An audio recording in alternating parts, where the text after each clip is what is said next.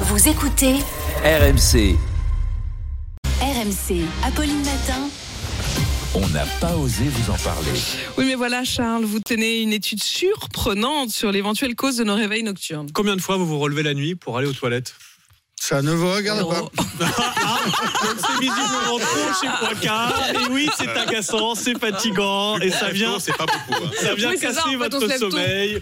Ça a un nom, hein, ça s'appelle la nicturie. Eh bien, une euh, université chinoise, l'université de Wenzhou, a mené une vaste étude auprès de On dégage 16 000 le quoi Ah, patients à Wenzhou. y a Ouais, rien c'est dans qui l'Est. 16 000 patients afin de tenter de trouver un lien entre leur mode de vie et ses réveils nocturnes. Résultat, ceux qui se relèvent le plus la nuit pour aller aux toilettes sont aussi ceux Qui boivent le plus. non. Oui.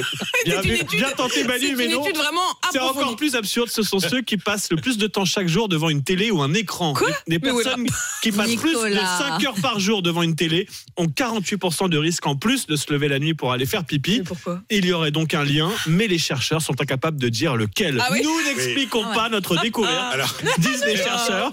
Mais Ah, c'est Ils n'importe avancent quand quoi. même certaines hypothèses. En restant longtemps devant la télé, on aurait tendance à plus manger et à plus boire Mm. et à faire moins d'activité physique, ce qui est une des causes très connues de la nicturie, Nicolas.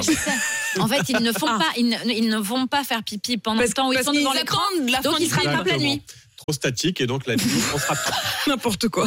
Nous ne sommes pas scientifiques, nous sommes donc euh, le journalistes. prix Nobel